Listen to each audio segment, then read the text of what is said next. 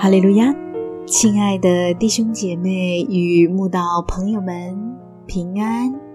今天我们要分享的是《日夜流淌心中的甘泉》这本书中五月二十四日“神的河满了水”这篇灵粮。本篇背诵京剧诗篇六十五篇九节。你眷顾地，降下透雨，使地大得肥美。神的河满了水，你这样浇灌了地，好为人预备五谷。很多人不喜欢下雨，我就是其中一人。因为下雨遮蔽了阳光，让人看不到蓝天白云，又使道路泥泞肮脏。视线模糊不清，也会破坏当时做事的计划，更会阻碍旅游时前进的目标，降低旅游的品质。哦，下雨真是让人愁烦、难受、无趣又扫兴。看来，不管是绵绵细雨或倾盆大雨，都不会让我们感到开心喜悦。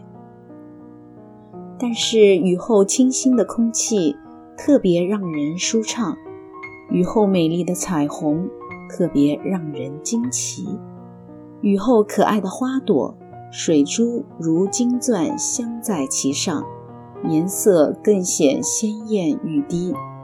雨后飞出林间的雀鸟，唱起歌来更是活泼动听。大自然因雨的洗涤。更加动人妩媚，森林绿树也因雨的滋润更加茁壮生长。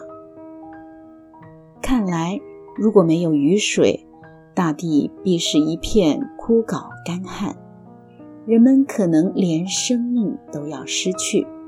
看来，这个世界若非神不时降下透雨，使地大得肥美。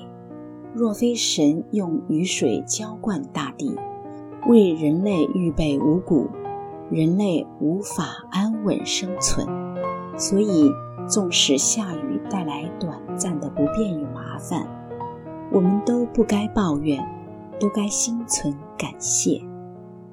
今天，许多神的儿女总会埋怨试炼好似神责罚的雨临到他们。苦难好像神管教的杖，鞭打他们。其实，这些如雨而下的试炼与苦难，都是短暂又带着祝福的。你只是暂时孤单，暂时受苦，因为主必不永远丢弃人。主虽使人忧愁，还要照他诸般的慈爱发怜悯。因他并不甘心使人受苦，使人忧愁。大雨过后，万象更新，试炼也会如雨而过。神赏赐你的心河必要满了水，这水是从天而降的活水江河，必要滋润你枯竭的心田，拓展你狭隘的视野，丰富你枯萎的生命。增添你爱主的心智，只有雨后才能大大结果。从未被试炼如雨琢磨过的生命，无法结出属灵丰美的果实。